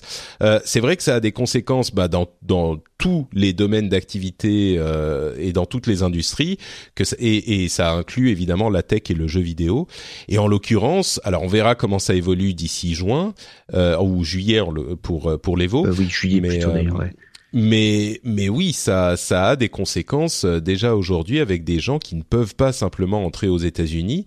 Euh, alors je ne sais pas s'il y aura énormément de euh, ressortissants de ces pays qui voudront participer à l'Evo, mais on a par exemple euh, à la GDC qui a lieu plus tôt que l'Evo, certaines personnes qui ont été touchées par le, le ban, l'interdiction d'entrer sur le territoire américain évidemment des gens qui n'ont rien à voir avec euh, enfin c'est évident de le dire mais avec le terrorisme qui est utilisé pour justifier l'interdiction d'entrer sur le territoire donc euh, voilà, on ne sait pas si ça, avoir, si ça va avoir des conséquences là-dessus aussi. Je sais que toi, tu as suivi la chose de manière euh, assez... Ouais, parce que du coup, forcément, euh, c'est pas tant l'aspect politique, parce que ça, je laisse ça à des, gens qui ont, les connaissances et l'envie de commenter tout ça. Moi, je vois juste ça sur l'aspect euh, purement jeu vidéo euh, en tant que journaliste. Je me dis, ben, c'est tout con, mais ça peut. on est, on est peut-être à l'aube d'un, changement profond de paradigme sur le jeu vidéo. On sait que le président en, en activité a des visions extrêmement rétrogrades sur le jeu vidéo et, et qu'il a jamais communiqué sur ça ni quoi que ce soit, alors que les États-Unis, c'est quand même le centre du monde du jeu vidéo. Il y a tous les plus grands salons. La GDC, c'est là où euh, se dessinent toutes les tendances des développeurs, toutes les avancées, etc. Euh, T'imagines un truc si c'était arrivé il y a quelques semaines. Euh, enfin, je veux dire un truc comme le comme le CES à Las Vegas, il y aurait peut-être eu je sais pas combien de participants, de commerciaux, de gens qui auraient pas pu venir. Donc c'est vrai que là l'impact de cette décision là euh, en tech et en, et en jeu vidéo euh, on n'en mesure pas encore toutes les conséquences. Moi je suis en train d'essayer tout simplement de bah, de rassembler les différents euh, comme toi tu as pu le faire les, les, premiers retours les premiers témoignages de personnes de l'industrie qui qui peuvent éventuellement donner leur avis là-dessus moi, je t'avoue que je suis quand même inquiet euh, sur les, les capacités euh, à faire bosser des, des studios qui pourraient être en Moyen-Orient, alors que c'est justement une des régions du monde qui est en train le plus de, de, de gagner. Euh, enfin, certains pays sont en train de, de rentrer clairement dans le, le, commerce mondial, puisqu'ils achètent les consoles, ils achètent les jeux. Street Fighter et Tekken ont fait des personnages arabes exprès pour eux, pour justement euh, toucher un peu ce public. Euh, Rachid vient d'Arabie Saoudite, donc lui ça va, tu vois, il a le droit de venir aux États-Unis. Mais dans Tekken 7, ils avaient fait la même chose, et c'est et c'est une vraie preuve d'ouverture. Et là, là au-delà des considérations, je te dis humaines, j'ai l'impression qu'au niveau commercial, ça pourrait avoir des conséquences assez graves euh, pour le jeu vidéo. Donc euh, pour l'instant, on peut pas s'avancer euh, parce que ben voilà, c'est trop récent et qu'on voit bien qu'il y a une espèce de résistance qui se met en place aux États-Unis. Mais mais je t'avoue que je surveille ça vraiment d'un œil attentif parce que euh, si les États-Unis devaient ne plus être le centre du monde de jeux vidéo à cause de, de l'autarcisme dans lequel le pays a l'air de vouloir aller euh, beaucoup plus vite que ce que tout le monde imaginait, ça pourrait avoir des conséquences sur euh, beaucoup beaucoup de choses. Enfin vraiment, tu vois, on pourrait imaginer que le Canada, qui est déjà une, une place très forte, pourrait se renforcer, que l'Europe avec la Gamescom pourrait devenir vraiment le vrai gros salon. Si le 3, bah il y a une partie des gens qui peuvent pas y aller, bah du coup on le fera ailleurs, hein, tout simplement. Donc Mm. Voilà, j'ai pas encore, euh, on n'a pas encore tous les tenants et les aboutissants, mais c'est euh, au-delà du drame humain et politique, etc. D'un point de vue business pur pour le jeu vidéo, peut y avoir des conséquences qu'on soupçonne pas encore. Oui, tout à fait. Oui, c'est sûr que et d'ailleurs on le sent dans la tech. Euh, et également, il y a beaucoup de, de, leaders euh, de grandes sociétés tech qui ont euh, exprimé euh, de manière assez claire leur opinion sur la chose. Alors, ils parlent d'immigration en général. c'est vrai que les sept pays en question sont très spécifiques, mais d'immigration en général et de l'attitude qu'il y a pour le pays, enfin, c'est assez invraisemblable de se dire qu'aux États-Unis, l'immigration est remise en question. Euh, surtout quand on voit que les, les CEO, les présidents, les fondateurs de 80% euh, ou 90% des sociétés les plus euh, euh, importantes des États-Unis sont fondées par des immigrés de première, deuxième, troisième génération. Mais enfin bon, là on part dans des considérations un petit peu plus vastes. mais mais, t'as raison, ça peut ça peut tout à fait avoir des conséquences dans pour l'industrie au sens large euh, si la la tendance inquiétante se se confirme. Mais Bon. J'espère pas. Enfin, tu vois, je pense que personne le souhaite. Mais euh, bah, voilà, c'est juste de dire que c'est fou parce que pour euh, une des rares fois, tu vois, d'habitude quand la politique arrive à mettre son nez dans le jeu vidéo, c'est pour des trucs assez triviaux comme euh, la censure en Australie, la censure en Allemagne, euh, éventuellement les crédits d'impôt au Canada. C'est des choses très terre à terre. Là, euh, c'est quelque chose d'un peu plus violent et, euh, et je t'avoue que jusqu'à présent, euh, je, je, enfin, moi, je pensais pas qu'on pouvait en arriver à des à des conséquences comme ça. Donc euh, bon, voilà. Moi, ah bah pour l'instant, on surveille. Si on a l'occasion de d'en reparler, je serais ravi de, de revenir en discuter si on a des vrais exemples. Mais euh, mais voilà, je t'avoue que je suis quand même assez inquiet et euh, et rien que pour la partie jeux vidéo, si on commence à dériver sur le reste, je lâche panique complètement et je dors plus. Mais, mais, euh, ouais, je t'avoue que j'ai eu un petit peu de, enfin bref, euh, écoutez The Phileas Club. Euh, le dernier épisode a été enregistré en fait euh, juste avant l'explosion, donc j'étais encore un petit peu calme. On va essayer de, de se de se de reprendre ses esprits pour rester euh, comment dire raisonnable et, et oui, raisonnable si on peut l'être. Euh, je verrai ce que je fais pour cette euh, cette émission qui me tient énormément à cœur, où justement j'essaye de de rassembler plus que de diviser, et, et on verra ce que je fais pour les épisodes à venir. Mais c'est vrai que là, c'est c'est une euh, quelque chose d'inattendu parce que on pensait pas que euh, le président Trump euh, ferait autant si vite. C'est quand même ironique parce qu'il l'avait dit. Donc, mais on pensait pas qu'il, enfin même ceux qui qui essayaient de le défendre disaient bah oui, mais enfin, enfin évidemment il fera jamais ça. Mais d'un autre côté, on a la la réaction très virulente de l'opposition à ces décisions qui, qui est non plus, enfin qui, dont je pense qu'on ne l'attend pas aussi violente. Hein. Il y a des gens dans la rue partout aux États-Unis pour euh, euh, contester ce type de décision. Donc on verra les conséquences que ça pourra avoir, euh, évidemment sur la société en général et puis sur le jeu vidéo. Espérons qu'ils devront faire un petit peu marche arrière, au, moins pour ces, aspects, ces aspects qui sont évidemment néfastes à ces industries. Bon, avançons avec. Euh, c'est compliqué, hein. Tu sais, j'avais. Euh, c'est difficile de pas de pas du tout en parler. Moi, je, je suis évidemment Twitter. Euh, les auditeurs le savent. C'est un de mes réseaux sociaux préférés. et puis je vois tellement de gens qui parlent de ce sujet qui est bah, enfin important quoi. Là, on dépasse euh, la, la, politique simple où il y a beaucoup de gens qui disent ah euh, parlez que de politique. Enfin, ne parlez pas de politique, on s'en fout, nous on veut de la tech ou du truc ou du machin. Ouais, bah oui, mais à un moment, euh, quand il y a quelque chose d'aussi important qui se passe dans le monde, enfin tout la politique touche tout le monde, donc. Écoute, t'as as un édito que j'ai trouvé très très pertinent et assez rentre dedans, qui était sorti sur The Guardian, qui est un journal anglais, qui qui en gros faisait le, je, fais c'est une grosse digression, mais qui en gros faisait le, le constat que pendant toutes ces années où le jeu vidéo avait la tête dans le sable en disant on parle pas de politique, oui on tue des arabes dans Call of Duty, mais c'est pas grave, c'est pas grave, pas, on peut pas en parler, il faut pas en parler. Et pendant des années on n'en a pas parlé, pendant des années personne n'en a parlé, et quelque part euh, il faisait un peu le constat que à la fois les gens qui ont pu soutenir le Gamergate euh, ou qui aujourd'hui se tournent vers des décisions euh, aussi euh, extrêmes que les positions de Trump, etc., euh, quelque part ont été non pas nourri et poussé par le jeu vidéo parce que ça serait ça serait fou d'en arriver là mais en tout cas pas freiné et n'ont pas été euh, tu vois peut-être euh, éduqués ou euh, cultivés à autre chose.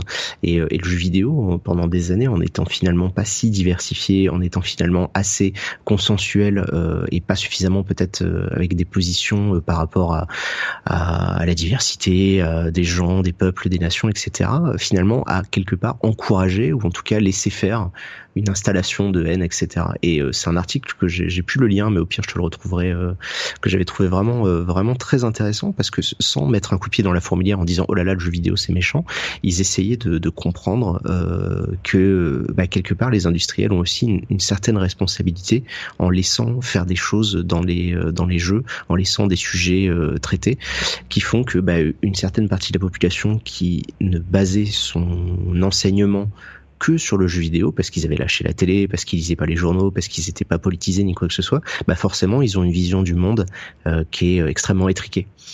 Bah, je et, crois que... Euh, et ça c'est un sujet que je trouvais vraiment mm. très bien abordé. J'essaierai de te retrouver le lien.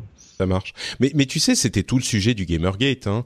Euh, mm. C'était exactement le problème que soulevaient les gens. Euh, alors, ça a commencé avec la question de, de l'image de la femme, mais d'une manière générale, c'était la diversité dans le jeu vidéo, et c'était exactement ce, le problème.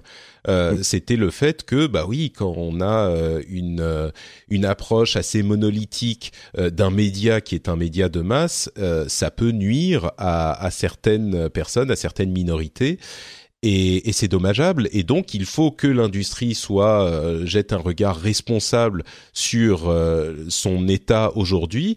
Euh, il s'agit pas de dire c'est c'est regarder le mal qu'ont fait les gens qui sont venus avant nous. C'est l'idée, c'est de dire bon bah voilà où on en est aujourd'hui. il faut agir de manière un petit peu responsable aujourd'hui et essayer d'intégrer un petit peu plus de diversité dans le média parce que c'est tout simplement important.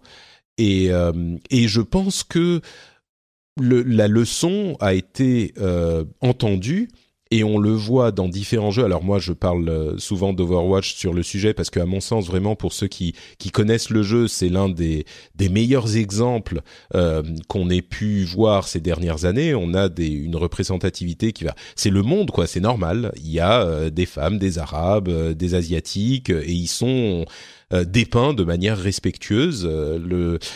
J'avais entendu d'ailleurs des, des critiques à propos de des personnages euh, de des jeux de combat. Euh, qu'on évoquait tout à l'heure de Rachid dans Street Fighter V et de euh, c'est Saïd je crois dans Tekken euh, non je non c'est pas Saïd enfin bref il y, en a un autre et c'est un petit peu toujours les personnages qui sont très stéréotypé quoi. Euh, c'est euh, le, le la entre guillemets la serviette sur la tête, les machins. Bon, et dans euh, des jeux comme Overwatch, justement, c'est assez différent. On a des personnages euh, qui sont, voilà, c'est pas, on met pas. Euh, alors oui, il y a un cowboy quand c'est un Américain, mais on n'a pas des, des des des Chinois avec des chapeaux triangles, tu vois. Enfin, c'est c'est un petit peu plus. Quelque part, je trouvais que c'était intéressant parce que, alors autant le jeu, bon voilà, on est toujours pas trop d'accord. Moi, j'y vais jouer, j'aime bien sans plus, mais c'est pas le sujet.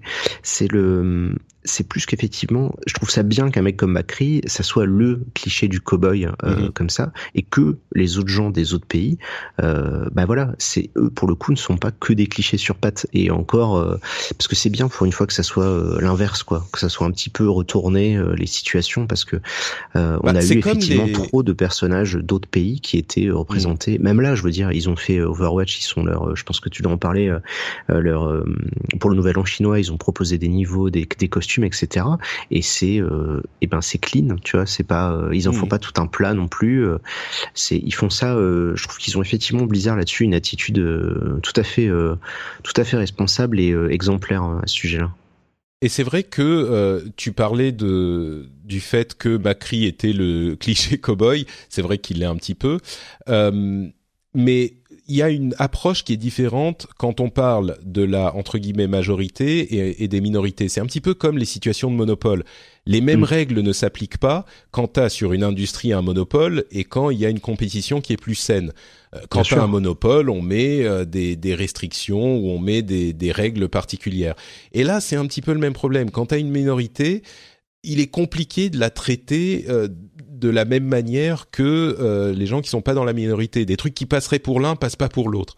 Donc, euh, bref, on, s'est un petit peu écarté du sujet, mais c'est une question qui est intéressante à, explorer. Surtout que, comme je le disais, à mon sens, on a une vraie évolution du média jeu vidéo qui a, d'une part, par l'indépendant euh, il y a toujours un, jeu qui me vient à l'esprit, enfin deux, il y a Papers, Please et euh, This War of Mine, qui sont des jeux qui restent des jeux, mais qui ont, qui traitent des sujets graves importants euh, de manière responsable. Et à mon sens, si on a Call of Duty qui est le blockbuster où on va dans des pays moyen-orientaux, enfin on va toujours, enfin les méchants traditionnels, les terroristes arabes et les méchants russes, même si ça peut être justifié par le contexte, euh, euh, le contexte de la réalité, tout simplement, eh ben, si ils existent, ça pose pas de problème. Si on peut proposer d'autres choses à côté, c'est cette question de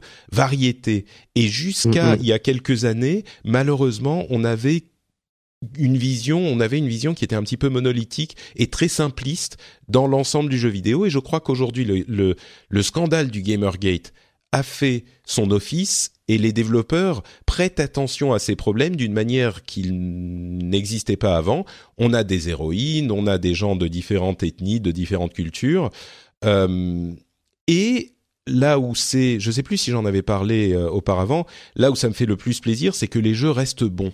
Et il y a beaucoup de gens qui disaient ah oui mais si on force, si on met au forceps des minorités dans nos jeux vidéo, ça, ça pervertit l'intention artistique, machin, une sorte de justification oui, euh, des arguments. voilà.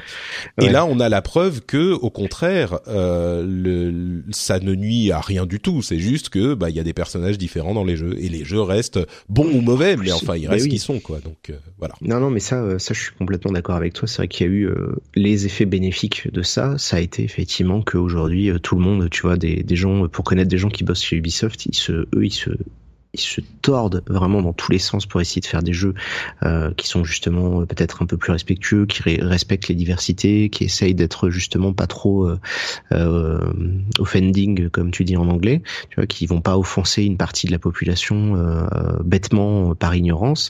Et, euh, et, de voir ça chez dans tous les grands studios, c'est effectivement un signe très positif. Mmh. Donc bah, du coup, c'est vrai qu'on peut être, c'est dommage, tu vois, d'en arriver là où on en est aujourd'hui dans la situation mondiale, mais en tout cas, le jeu vidéo a l'air de, de se relever un petit peu quoi. Oui, et ce qui veut pas dire encore qu'il faut forcément à tous les coins de rue mettre euh, dans chaque jeu, euh, je sais pas, euh, une lesbienne, un arabe, euh, un russe gentil et je sais pas quoi. C'est pas c'est pas le sujet. C'est juste que c'est comme comme dans un pays. Je reprends un autre exemple, mais dans un pays où il y a, je connais pas les chiffres, mais on va dire 2, 3, 4, 5 millions de noirs et que tu vois jamais de noirs à la télé, bah il y a un problème. Voilà. Euh, quand 10% de la population est différente et qu'il n'y en a jamais euh, qui sont représentés. Euh, c'est dans le gouvernement ou ailleurs. Tu vois, c'est pas l'idée de forcer, c'est juste que quand tu abordes ces sujets-là, tu les fasses de manière intelligente. C'est-à-dire mm. que, bah, tu vois, je veux dire, c'était c'était Overwatch où il y avait eu toute une micro polémique parce que l'héroïne, j'ai oublié son nom, et, est gay, mais enfin je veux dire, ils en ont pas fait tout un plat quoi. Blizzard, voilà, c'est tout. Elle, a, elle est amoureuse, elle fait un bisou à sa copine, et ils ont pas cherché à en faire tout un truc mis en avant, peut-être comme le, tu vois, c'est comme Mass Effect, ils avaient réussi à être finalement, bah oui, Shepard, il peut avoir des relations avec tout le monde, hommes, femmes, extraterrestres, euh, et, euh, et ils se prenaient pas la tête. Et c'est finalement juste ça. L'idée, c'est pas de forcer les choses, mm. c'est pas de, de, de, balancer des trucs en pleine tête pour choquer euh, les deux trois rednecks qui sont jamais sortis de leur bled. C'est juste que, euh, ben voilà, le monde est comme ça. Donc pourquoi le jeu vidéo serait pas aussi euh, aussi divers? Mm. Écoute, je, je, te laisse le mot de la fin sur ce sujet parce que c'était exactement ce qu'il fallait dire. Oh bah merci. Euh, parlons, donc revenons pour quelques news au, au, au, simple jeu vidéo. Euh, Heroes of the Dorm, vous connaissez cette compétition peut-être euh, qui était assez sympathique sur euh, Heroes of the Storm, bien sûr. Euh, la raison pour laquelle j'en parle, il y a déjà eu deux éditions de ce championnat qui met en compétition des gens de différentes universités américaines qui vont gagner leur les frais d'université. S'ils gagnent, leur université est entièrement payée. On sait qu'aux États-Unis, ça coûte très cher. ah oui, c'est pas rien. Oui, oui, oui, c'est plusieurs dizaines, voire quelques centaines de milliers de dollars. Euh, et en l'occurrence, la raison pour laquelle j'en parle, c'est que pour la troisième saison, ils vont lâcher ESPN, donc la chaîne de sport américaine, et ils vont diffuser exclusivement sur Facebook. Alors on imagine qu'il y a un deal qui s'est passé derrière. On sait que Blizzard euh, est en enfin travaille avec Facebook, euh, qu'on peut déjà streamer euh, directement depuis les applications euh, et depuis Battle.net sur Facebook. Mais là où c'est intéressant, c'est qu'il y avait eu une vraie, enfin un renouveau, pas un renouveau peut-être, mais c'était un événement que ça passe sur ESPN parce que c'était, alors c'était ESPN 2 ou je sais plus quoi, mais ça passait quand même à la télévision. Et là, d'une part, ils abandonnent la télévision pour aller vers Facebook, ce qui est intéressant. Et d'un autre côté, euh, c'est intéressant de voir que Facebook pousse ses outils de diffusion en live euh, de cette manière. Euh, peut-être pour aller titiller Twitch, je ne sais pas s'ils vont y arriver, c'est quand même un gros un gros boulot, mais pour faire le le, système de diffusion, pourquoi pas du jeu vidéo aussi euh, pour un public un petit peu euh, plus néophyte, euh, c'est intéressant à noter. quoi. C'est un mouvement de plus de Facebook dans cette direction. Ouais, non, ça va être un truc euh, à surveiller hein, dans les années à venir parce que c'est vrai que Twitch, pour l'instant, ils jouissent d'un certain euh, d'un certain monopole. Euh, rien que là, avec les, ils avaient tweeté qu'il y avait plus d'un million de spectateurs devant les, dernières compétitions de League of Legends là qui avaient eu lieu ces deux ou trois derniers jours. Alors, parce qu'il y en a tous les trois ou quatre jours des compètes de LoL, mais là, ces derniers jours, il y avait vraiment beaucoup de monde. faut, faut voir en fait. Je pense que ça va mettre encore pas mal d'années avant de se stabiliser le, les moyens de diffusion du euh, de l'e-sport. Mm. Parce que bon, Heroes of the Storm, c'est pas le jeu euh, qu'aurait voulu avoir Blizzard. Je pense que ça a peut-être pas le succès espéré. Ah bah, euh, du coup, je pense pas que la compète là en question, tu vois, ça ait un impact énorme. Maintenant, c'est vrai que c'est rigolo qu'ils choisissent Facebook au lieu d'un Hitbox ou d'un Twitch ou d'un je sais pas quoi. Donc à voir. Mm-hmm. Euh, des sorties pour février, on va faire un petit résumé. On a donc le 2 Fire Emblem Heroes qu'on a déjà évoqué, le 7 Nioh que tu dois surveiller de près, j'imagine toi, puisque ah bah oui, oui, bien sûr. Oui. un Dark Souls avec des sabres et des japonais, euh, oui, oui, bien sûr. T'as essayé euh, les démos, j'imagine T'as des impressions Ouais, je les ai toutes faites. je les ai toutes faites. Les tests sont en cours. si les gens sont intéressés là, qui, qui nous écoutent, l'embargo tombe le 2. donc le 2, à je sais plus quelle heure, tous les forums néo euh, Twitter et tout euh, seront remplis de, tests, euh, puisqu'ils sont en train de le tester là. Et bah écoute, ouais, moi bah, bien sûr j'aime bien, c'est un c'est un mélange entre un Dark Souls et un truc genre Onimusha ou ce genre de choses là. Donc mm. moi ça me moi ça me parle tout de suite. Un jeu difficile avec en plus un, un background japonais fantastique, ça a l'air très bien. For Honor sort le 14, on a eu la bêta ce week-end. Euh, j'ai même pas eu le temps de l'essayer, euh, malheureusement.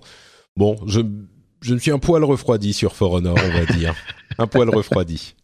Mais on verra, on sait jamais. Euh, le 21, il y a Halo Wars 2 qui a ses fans. Le 28, Horizon qui Zero a ses fans. Putain, mais alors là, c'est, là, alors attends, après l'échelle de l'optimisme, on a l'échelle du tact, quoi. Bah, Halo oui. Wars 2, mais tout le monde s'en bat les couilles. Microsoft, les premiers, ils en ont rien à faire. Ils en Ah, parlent je, même je pas, suis quoi. pas d'accord. Écoute, c'est peut-être parce que moi je parle, pas. je parle beaucoup avec des anglophones. C'est vrai qu'on n'en entend pas énormément parler de Halo Wars 2, mais moi je parle beaucoup avec des anglophones et euh, et il y a des gens qui gardent un très très bon souvenir de Halo Wars et qui euh, qui attendent Halo Wars avec euh, qui attendent Halo Wars avec euh, pas mal d'impatience. Ah, Alors tu je vois. te dis pas que ça va être leur jeu de l'année, mais c'est un jeu qu'ils feront Non. avec plaisir quoi. Non, mais voilà, tu vois, un vrai exemple de diversité. Exactement. Euh, et le 28, Horizon Zero Dawn, euh, pour lequel je suis un petit peu surpris de la, la modestie du plan marketing, on va dire. Euh, quand tu parlais de tact, je vais dire euh, Mhm. ça comme ça. J'aurais imaginé que c'était un jeu qu'il pousserait un peu plus. Donc, euh, je sais pas. On verra, on verra ce que ça donne, mais je garde un enthousiasme certain pour euh, pour ce jeu. Mais je suis interloqué, on va dire, par le fait que, bah, justement, ils n'en parlent pas plus. Sony, ils fassent pas une plus grosse campagne autour. Ils ont, ils ont plein de trucs. Franchement, ce début Ouais. d'année, c'est, euh, c'est une violence sans nom, euh, parce que quelques jours après, on va avoir Nier Automata, il y aura Zelda, euh, enfin, des jeux, il y en a, il y en a tout le temps qui sortent. C'est, euh, et Horizon, je pense que c'est comme c'est une nouvelle licence, ils peuvent pas non plus foutre toute leur force vive marketing derrière. Guerilla, euh, les mecs de Killzone n'ont pas non plus que des gros succès à leur euh, tableau de chasse. Et, euh, et je pense qu'ils comptent sur euh, beaucoup plus sur la presse et le côté euh, influenceur qui est un vrai programme euh, marketing quelconque. À mon avis, euh, je serais pas surpris de recevoir dans les dans les semaines à venir des propositions pour faire des vidéos payantes ou des trucs comme ça. Parce que euh, je pense que c'est typiquement le genre de jeu qu'ils vont vouloir euh, montrer, Oui, ils vont en profiter la- pour remettre en avant avec la PS4 Pro euh, et faire pousser en avant par la communauté, ouais. Possible, effectivement, c'est pas bête. Euh, et aussi le 28, il y a Torment Tides of Numenera qui sort enfin après euh, un long moment en early access et qui a, euh, bah là pour le coup, qui a ses fans, je le dis pas avec ironie.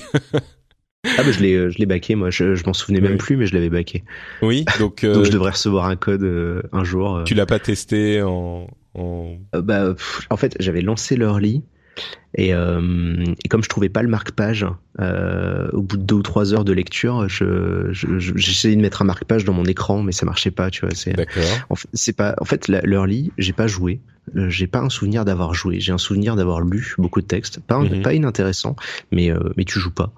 Tu, j'ai vu beaucoup beaucoup de pavés, donc euh, je vais je vais voir, euh, je vais me le garder parce que j'avais adoré euh, Planescape Torment, j'en garde un très bon souvenir, mais j'ose pas peux, imaginer. tu peux décrire le style de jeu que c'est pour les gens qui Oh bah connaissent c'est pas du euh, c'est du jeu de rôle euh, à l'occidental très classique donc ça se passe euh, c'est les équipes de historiques de Baldur's Gate donc c'est toujours dans l'univers de euh, Donjons et Dragons des Forgotten Worlds mais là c'est des Forgotten Realms pardon donc c'est un, un univers légèrement différent euh, les Planescape euh, en gros où c'est un univers un peu plus euh, un peu plus gothique un peu plus ésotérique. Donc c'est pas ce truc très high fantasy de Baldur's Gate avec des elfes des nains euh, qui se qui peuvent pas se piffrer et, euh, et Planescape Torment en fait on jouait un personnage euh, mort euh, ressuscité sur une table de euh, une table d'opération euh, avec toute son histoire écrite dans le dos au couteau mais qui pouvait pas lire parce que c'était dans une langue bizarre qui était accompagnée par une tête de squelette qui parlait beaucoup et qui n'arrêtait jamais de jacasser d'ailleurs. Et à côté bah, tu as un système de combat assez complexe à prendre en main en tour par tour avec des dés et des trucs comme ça. Donc c'est c'est un jeu avec un, un univers, le Planescape Torment, extrêmement riche, extrêmement détaillé pour les amateurs de l'or. C'est euh, c'est un truc dans lequel tu peux t'enfoncer des milliers d'heures sans problème. Euh, et là, bah, forcément, quand il y avait In Exile qui avait annoncé qu'ils allaient faire Torments, Tide of Numenera, euh, le, le fils spirituel du jeu, si tu veux, ça avait enflammé forcément euh, toute la communauté des, des joueurs PC barbus, parce que euh, bah, parce que voilà, c'est un c'est un des plus grands RPG euh, occidentaux qui soit jamais sorti avec euh, Fallout, euh, des choses comme ça. Et là, d'en voir une suite, forcément, euh, c'est attendu euh, au coin de la rue. Mais moi, j'avais lancé l'Early Access et je regrette parce que bah, forcément, tu voyais les bugs, les machins. Donc, euh, j'ai Mhm. tout supprimé et j'essaierai d'y jouer calmement quand il sera sorti pour tester parce que les Early Access, en fait, euh, j'en suis revenu. euh, J'aime bien acheter le jeu en Early Access pour soutenir, mais j'y joue jamais, en fait. Ouais, ouais. Tu préfères avoir le truc fini. Ah ouais, euh, sinon on passe à côté du truc quoi. Enfin, je sais pas, ça me, Eh ben, ça me écoute, parle le, le 28 euh, arrive et tu pourras enfin y jouer. Oh bah non, euh, parce que parce qu'il y a Horizon, que deux jours plus tard il y a Zelda et que quatre jours plus tard il y a Nier. Donc euh, non non j'y Bon, jouerai. tu te, laisseras, tu te laisseras dans un coin de. Ouais, peut-être cet été j'aurai le temps, on verra. D'accord. Euh, bon, et puis pour finir, deux petites news mobiles avec d'abord Ocean, Ocean Horn 2, qui est un petit peu le Zelda euh, de, du mobile.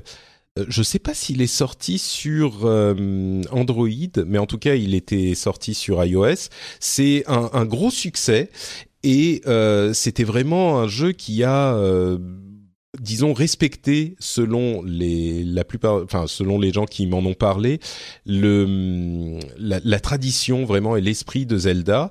Et donc le deuxième est assez attendu et il est développé sur Unreal Engine 4 Euh, la raison pour laquelle je l'évoque c'est que les screenshots qu'on a eu qui semblent venir d'un iPhone enfin d'un d'un téléphone en tout cas hein, vu l'interface et c'est que des screenshots donc il faut quand même mettre quelques bémols sur l'appréciation qu'on en a. Euh, ça, ce qui me frappe en fait, c'est que ça a l'air beaucoup plus beau que Zelda, quoi. Au niveau graphique. Mais je, je suis désolé, je peux pas. C'est pas du tout pour troller, mais je peux pas m'empêcher de dire. Alors oui, peut-être que c'est sur euh, le dernier téléphone euh, le plus puissant à 800 euros, machin, et donc forcément truc bidule. Oui, tout à fait, mais euh, c'est c'est c'est quand même euh, marquant et quand on se dit que les téléphones se renouvellent tous les ans et que la Switch aujourd'hui euh, va être mise Ouais, en elle est vente déjà et que- dépassée. hein. voilà et qu'elle est déjà dépassée bon ça ça ça n'en même si les graphismes c'est pas tout et les graphismes c'est pas l'essentiel et oui je suis 100% d'accord il n'empêche euh, quand je vois ces, Ah, screenshots pire que ça, c'est d'Ocean que les Horn graphismes, 2, c'est rien. oui ça mais il n'empêche non, mais enfin non, je suis désolé, c'est pas rien. Ça, ça peut compter et ça compte pour certains. Et euh, et et enfin, je sais pas moi quand je vois les graphismes de Non mais je vois les, je, 2, je suis en train de regarder là, c'est vrai que c'est joli, hein, il n'y a pas de, il y a pas de souci, c'est assez, c'est assez impressionnant euh, ce, ce rendu là. Euh, à voir, euh, à voir du coup derrière ce que ça, ce que ça propose. euh, je le connaissais pas, tu vois, ça c'est, euh, c'est pour ça que c'est bien de, de t'écouter, tu vois. Je découvre un truc sur euh, mobile. J'ai pas d'iPad euh, récent, donc je pourrais pas le faire tourner malheureusement. Mais euh, je Ah pense bah, pas il que est assez vieux, hein, le premier. euh, Le, le premier est sorti peut-être en 2012, je crois, quelque chose comme ça. Ah ouais. Donc euh, Ocean Horn 1, je pense qu'il tourne sur à peu près n'importe quelle machine. Donc euh, Et ben, Voilà. peut-être que je regarderai ça. voilà. Bon, Euh, c'était juste pour le mentionner. Hein. C'est pas la peine de faire bah, la grande sûr. polémique. euh, c'est c'est c'est juste Je comme rien ça. dit, je rien dit, Non non, moi. mais je veux dire, je parle aux auditeurs. Ils ils se ils se reconnaîtront. D'accord. Euh, et puis euh, le jeu, euh, le deuxième jeu du développeur de Flappy Bird. Je sais pas si vous vous souvenez de ce jeu. Euh, il y a Ninja Spinky Challenges qui arrive là, euh, qui est à vrai dire déjà disponible. Bon, je l'évoque parce que aussi c'était intéressant. euh, le, le développeur dont je ne me souviens plus du nom, je suis désolé, euh, avait, avait, il y avait une sorte de, de petit euh, psychodrame euh, selon lequel, enfin, il avait déclaré qu'il arrêtait le développement, qu'il retirait l'application du store euh, parce qu'il n'arrivait pas à gérer euh, tout un tas de choses. Enfin, psychologiquement, c'était difficile pour lui. Bon.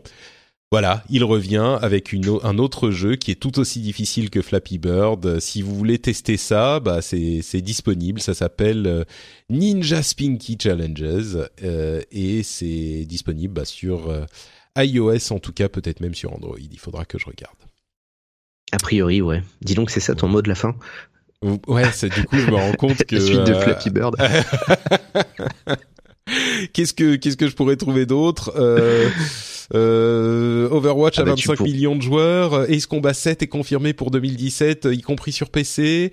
Euh, Fin mars, il y a la sortie de la troisième, la deuxième extension de Dark Souls 3. Voilà, tu vois, des, Ah bah des voilà, vraies des trucs, informations. des trucs intéressants. Tiens, disons, disons-nous deux mots de la de cette troisième extension pour les fans de Dark Souls. Bah, pff, on n'en sait rien. hein. Tu vois, on a juste vu un trailer avec plein de gros monstres qui ont l'air euh, très énervés et, et qui ont envie de tuer le joueur. Donc, a priori, on on n'a pas trop changé d'ambiance par rapport à d'habitude. Donc, euh, bah non, non, on n'a rien vu euh, de, de particulier à part un trailer. C'était, tu vois, c'est pour ça que je l'ai même pas rajouté dans ta liste parce que c'est pas, ça mérite pas d'être mentionné plus que ça. À part qu'on a la date, ça sera le 28 mars. Donc encore un truc qui sort fin mars.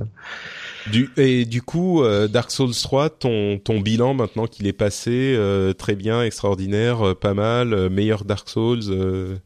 Ah, moi, je reste convaincu que c'est un, c'est un des, pour l'instant, c'est vraiment mon épisode préféré, euh, et je reste convaincu que c'était, euh, que c'est un, un super épisode, quoi. Vraiment, moi, j'ai adoré. Euh, je, plus j'y joue, plus j'apprécie en plus. Donc, euh, mais c'est vrai que bah, pas mal de gens l'avaient critiqué euh, parce que voilà, ça reprenait l'univers du 1, donc il y avait un côté fan service euh, que je que je peux comprendre énerve certaines personnes, mais, j'en parlais pas plus tard qu'hier. C'est les Dark Souls, c'est c'est un, un, style de jeu. Une fois que tu as compris les mécaniques, ça te paraît plus si difficile que ça.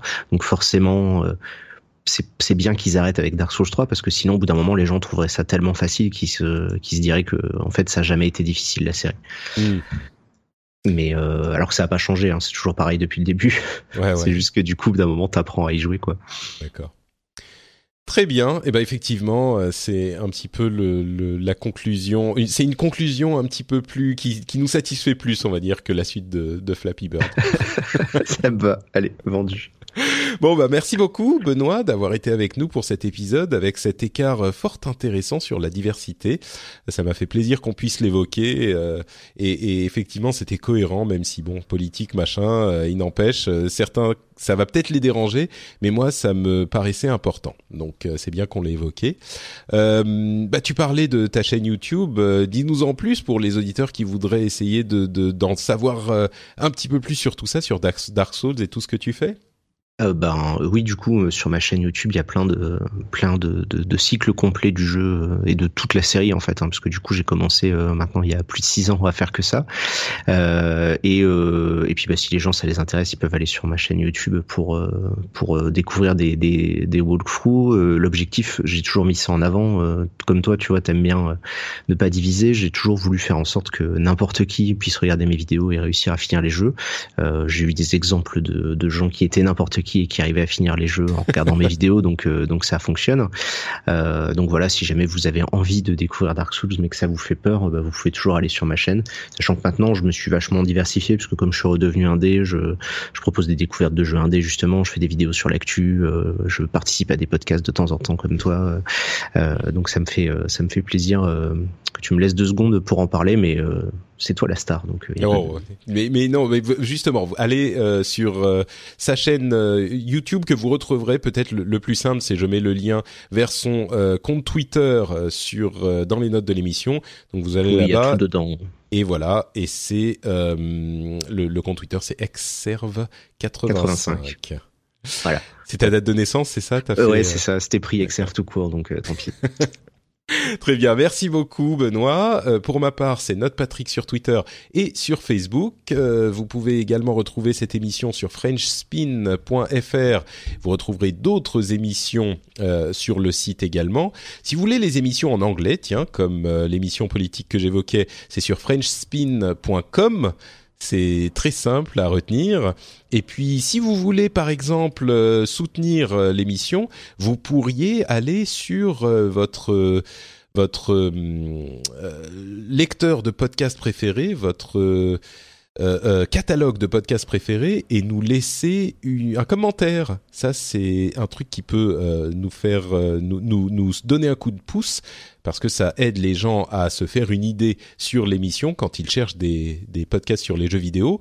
Vous pourriez faire par exemple comme euh, Jim Profit qui, qui dit toujours de qualité, comme le reste de ses émissions, la qualité avant tout. Patrick est un fin connaisseur du monde du jeu vidéo. Oula, quel compliment. Il y a toujours des invités qui s'y connaissent au moins aussi bien, voire mieux. Encore bravo. Donc euh, bravo à toi. Il parlait déjà de moi alors que je n'ai pas vu. Super, merci. Euh, et Tid Steak aussi nous dit de, du, de l'info JV bien informé, euh, bien expliqué, pardon. Merci beaucoup à tous les deux. Merci à tous ceux qui nous laissent des commentaires. Euh, merci à vous tous de nous écouter. Vous pouvez, comme je le disais, laisser des commentaires aussi sur le site frenchspin.fr et, euh, par exemple, sur Twitter ou Facebook. Je suis toujours là pour répondre et les constructions, les, les discussions constructives font toujours extrêmement plaisir. Donc, merci de participer à cette communauté. On vous donne rendez-vous évidemment dans 15 jours pour le prochain épisode. Ciao à tous!